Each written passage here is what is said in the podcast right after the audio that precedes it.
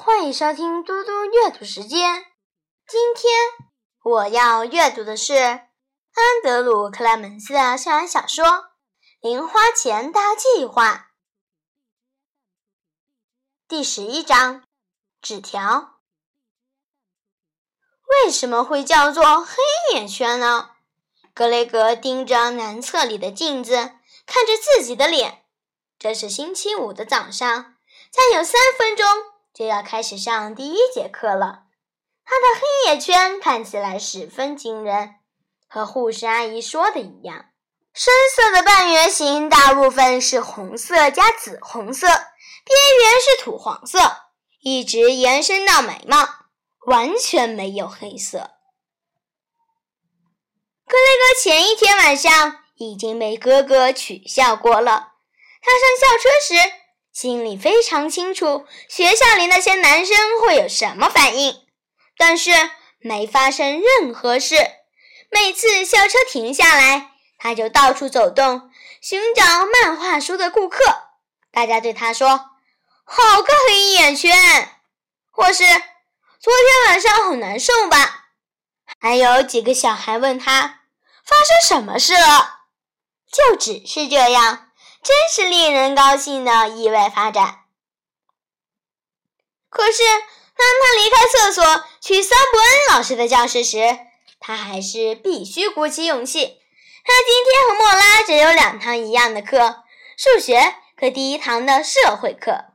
上数学课时，没有人会取笑他，因为吉老师会确保他的安全。可是，如果大家发现那是莫拉打的，他的社会课可能很惨。上课了，他知道有些同学在小声说他的事。桑伯恩老师开始点名，格雷格决心不再去想他，反正他不能再想了。在社会课上做白日梦是一件危险的事。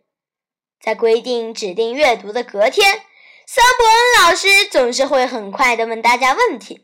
班级讨论的表现占四分之一的总成绩。桑本老师手里抱着教师版的世界文化，开始在教室里走来走去。他说话速度比脚步还快了一倍。美索不达米亚是希腊文，指的是什么意思？艾琳，河与河之间，正确。其中一条河叫做什么？丹尼尔，底格里斯河，正确。另外那条河叫做什么？布朗尼，幼发拉底河。对，包括美索不达米亚在内的更大区域——萨那利、肥沃三角洲。对了一半，正确的名称是丹尼斯。肥沃新月，正确，位于肥沃新月，但是并不在美索不达米亚的另外一条河——格雷格尼罗河。正确。和肥沃星月有关的一个古代文明——卡尔。格雷格很高兴自己很早就被教导，他现在可以放轻松了。至少要再问十个问题，桑普恩老师才可能再教导他。就像每个人一样，格雷格的笔记本打开在桌上，他们都应该记笔记。可是格雷格开始画画。克莱昂骑着一只很像狮身女怪的动物。这只狮身女怪的脸有点像桑摩恩老师。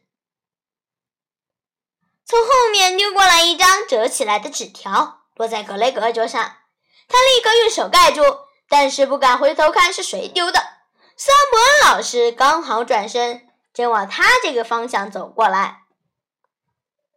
一个现代国家，版图包括最大一块美索不达米亚、泰德、伊朗，不对，苏珊。同样的问题，伊拉克正确。在古代的美索不达米亚，当时的建筑物最常使用什么材料？恩尼斯。老师走过他身边了。格雷格很快地打开纸条，在笔记本上摊平。他抓着铅笔，假装记笔记，然后读着纸条。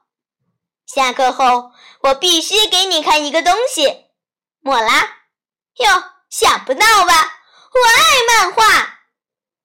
格雷格又读了一遍。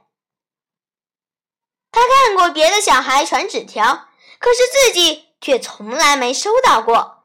是啦，纸条是莫拉传过来的，但是他竟然把“爱”这个字特别加粗来强调语气。当然，他是在说漫画。即使如此，还是让他一时无法消化。陶土的最重要用途，格雷格，嗯，写字。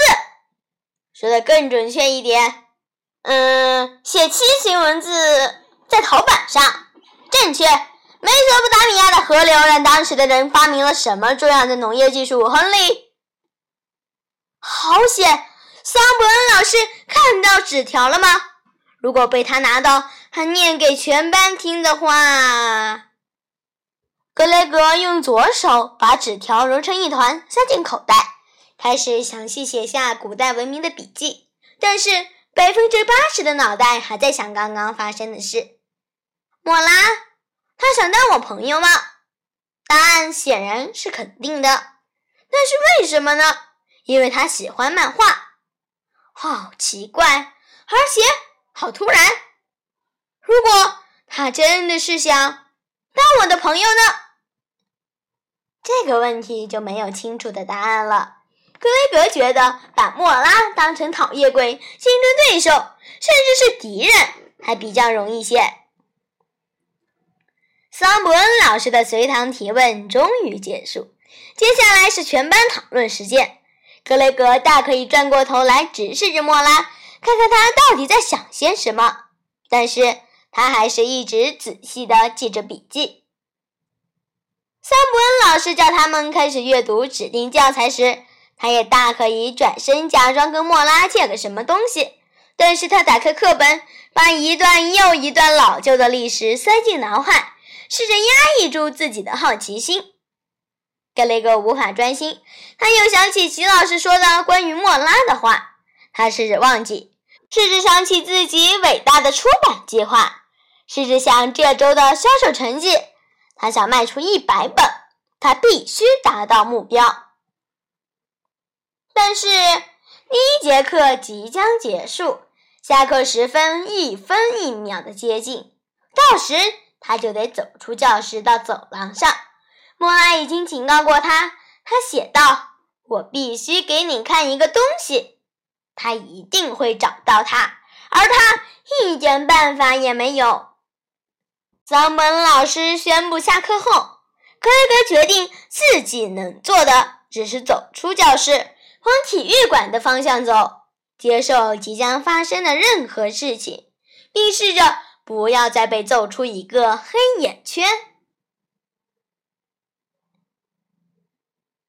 谢谢大家，我们下次再见。